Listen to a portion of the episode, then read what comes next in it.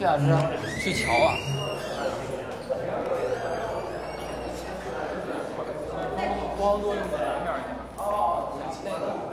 四年前，我还在五道口一家网站做实习编辑，挣的很少。但是为了能让我每天少坐几站公交，媳妇儿还是就近租了间一居室，不到五十平的老房子，年付一个月两千三百块。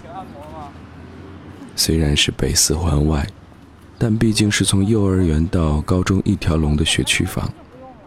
再加上国企家属院的治安和物业也都不错，所以能以这个价钱租到，我和媳妇儿已经很开心了。那个师傅搬那师傅太利索。那会儿工作忙，常常后半夜回家。媳妇儿是自由职业，长期一个人在家，平时几乎见不到我。我特意跑了趟昌平，买了只拉布拉多陪他。取了一位美国歌手的名字，迪伦。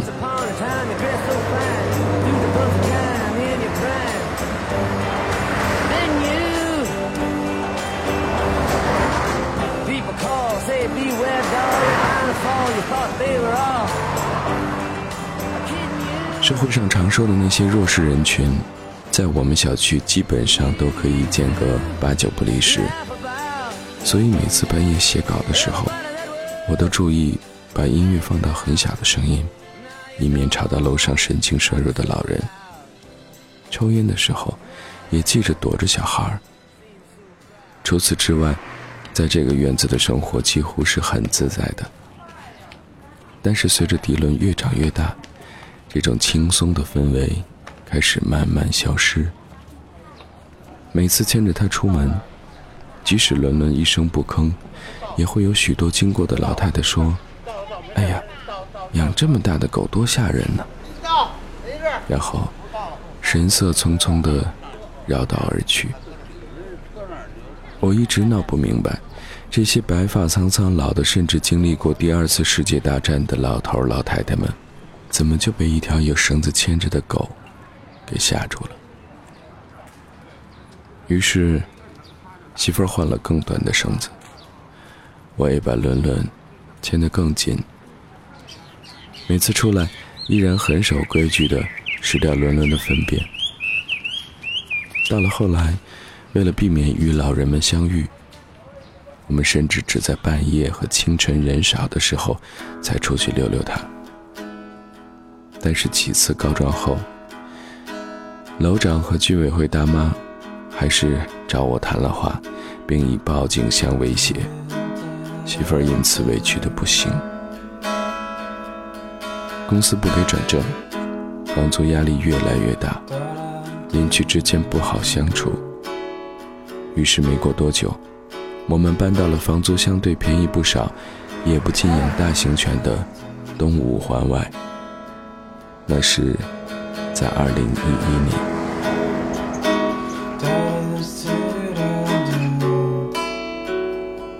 我记得搬家那天正赶上十一前，我借了辆凯越，怕堵车，于是选择半夜十一点钟出发，但也足足开了四十五分钟才到。当时的东五环外，总给我一种盘古开天地的混沌感。马路南北基本都是待拆或在建的房子。朝阳北路在修地铁，公路表面。已经被大型渣土车压得坑坑洼洼，行车线永远看不清楚。施工围栏像一场突如其来的圈地运动，今天圈了这边，明天围了那边。几个破了灯罩的紧急信号灯歪七扭八地杵在边上，混乱不堪。由于没有探头，甚至没有路灯。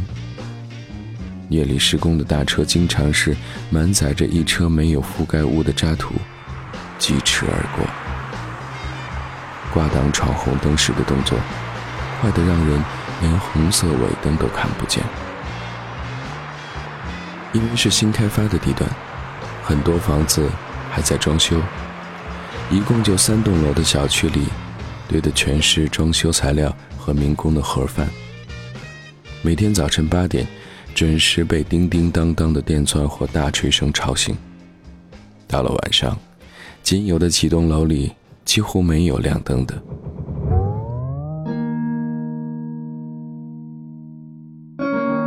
伦伦似乎是因为换了新环境，越来越沉默。每天坐在窗前，往外面看。因为楼下没地方，于是我就总想琢磨个地儿，能让他多跑跑。后来我选择在晚上车少的时候，带他去朝阳北路上的绿化带跑跑，那儿比较宽，两边还有成排的灌木丛围着。虽然每次看到呼啸而过的大车都是人心惶惶，但又有什么办法呢？只能告诫自己，再离得近一点，再看他近一点。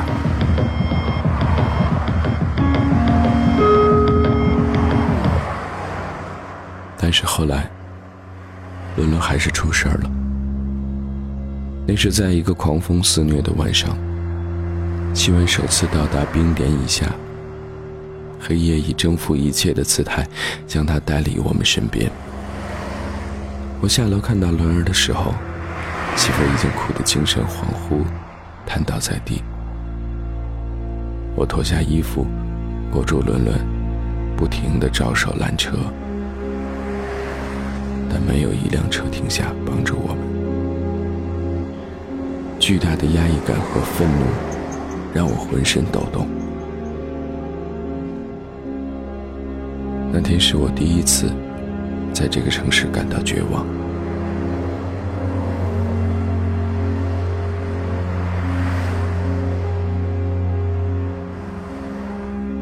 朋友的帮助下，我们把它埋在不远的一个郊野公园。之后的日子，就是常去那里看看伦的新家。那儿有干枯的大池塘，无人管理的破烂茅草屋。以及一大片芦苇荡和杨树林。我有时候想，龙儿终于不用再随我们东奔西跑了。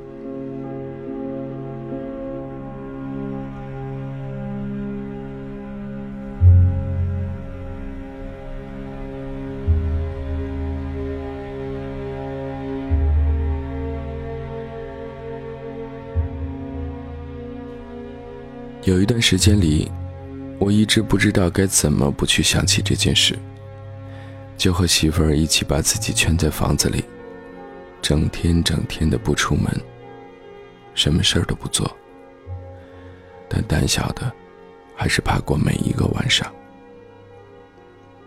后来，我们决定就陪着伦儿吧，于是，在小区里买了套最便宜的房子。房子的窗户正对着朝阳北路。望下去，就是伦儿出事的地方。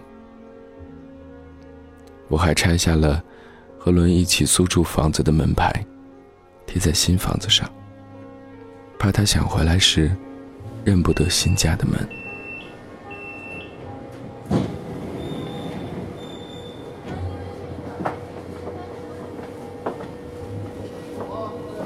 第二年年初，我和妻子又下定决心。养了只母的拉布拉多，叫妞妞。事实证明，从我们当初搬来的初衷来说，东五环外的限制确实要少很多。周围大多是在北京打拼的外地年轻人，单身人士居多，暂时没能力结婚的小两口也不少。于是，总是喜欢没事找点乐子的人，就养起了狗。恰逢楼下的绿地基本修好。巴掌大小的地方里，一来二去几次，狗和狗，狗主人和狗主人，马上就熟识了。列车运行前方是金台路站，远途的乘客请往车厢中部走。下车的乘客请提前做好准备。列车从金台路站起，将开启左侧车门，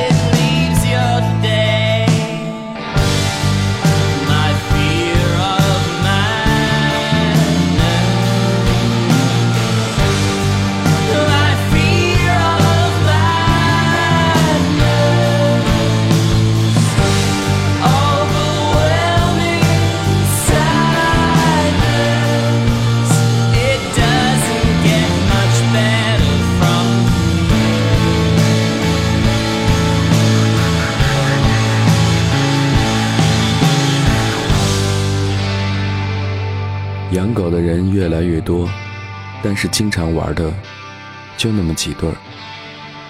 叔狗妈是湖南人，单身，开网店为生，没事喜欢混个夜店。Lucky 爹是英国海归，家庭背景是去海南做生意的东北人，说的一口南腔北调的普通话，而且结巴，是现在比较受女性欢迎的投行男。天天提着布满贴纸的箱子，天南海北的走。Lucky 常寄养在我们家，跟妞妞凑伴。纳妮，家庭环境比较殷实，女孩传说是新疆某市首富，男孩来自吉林某国企干部家庭。结婚没两年，两人已经败了许多钱在奢侈品包包上。除此之外，还有其他房产。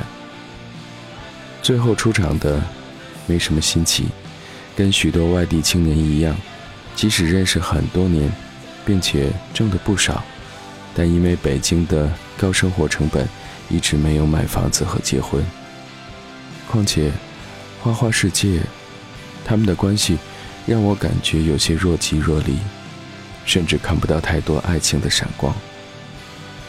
我不知道这么说好不好，总之。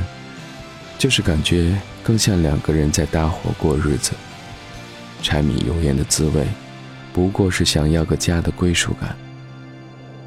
他们家的狗叫 Kevin，多动症，比较欠。金台路站到了，We are arriving at 金台路 station。其实，看我们，你都不用看人长什么样，开什么车，或者工作有多烦恼。穿什么牌子衣服？四目交汇、电光火石的眼神可以读出什么？看我们梅家的狗就全知道了。他们活得好不好？多久洗一次澡？一天能出来溜达个几次？吃狗粮的时候有没有罐头活着？而事到如今，曾经十几号人一起烤串的夏天，似乎掀开窗帘就能看见。但是现实告诉你，一切只是在那个时间节点遇上了。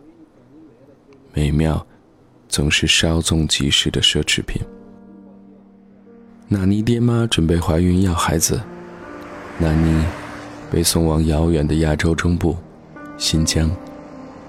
Lucky 爹每天在北京就是陪客户应酬，不在就是出差考察，没人可以那么长时间的去照顾 Lucky，所以 Lucky 也早已远走海南，由爷爷奶奶收养。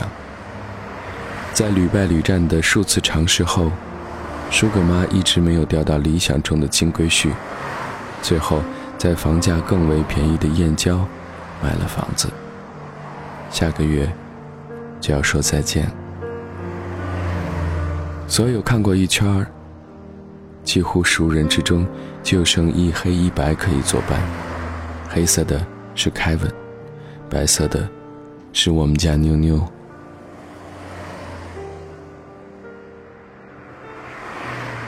最近北京又到了一年一度的大狗月，而且号称是史上最严厉的一次。范围扩大到了五环外，我们小区也在管制范围内。不知道又有多少无辜的生命要被迫离开自己的主人。有时候，我看着妞妞发呆，情不自禁的就想起了迪伦，也想起那些离开妞妞的小伙伴们。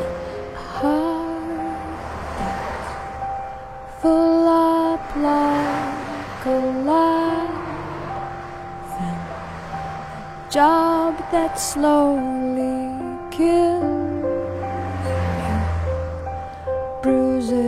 that won't heal.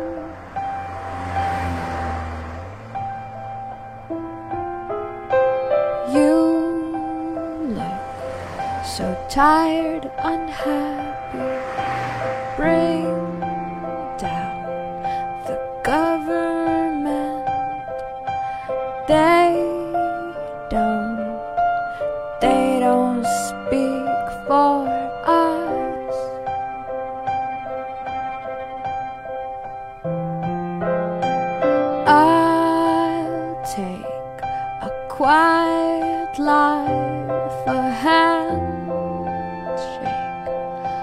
carbon monoxide no alarms and no surprises, no alarms and no surprises, no alarms and no surprises.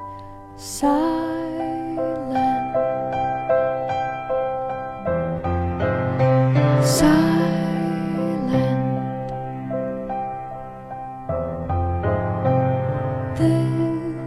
This is my final fit, my final belly ache. No alarms and no surprises. No alarms and no surprises. No alarms and no surprises.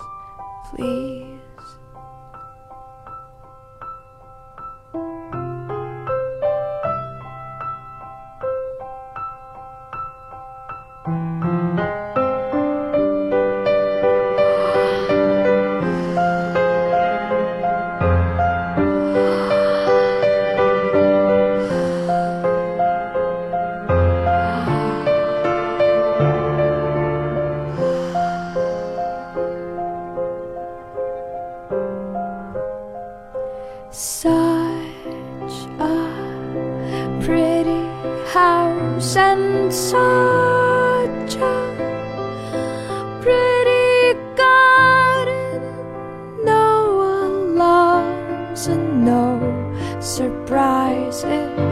No alarms and no surprises. No alarms and no surprises, please.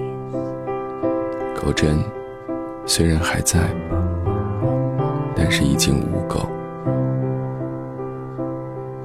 只是希望所有爱过你们的人，都可以围在你们身边，化作一堵温暖的墙。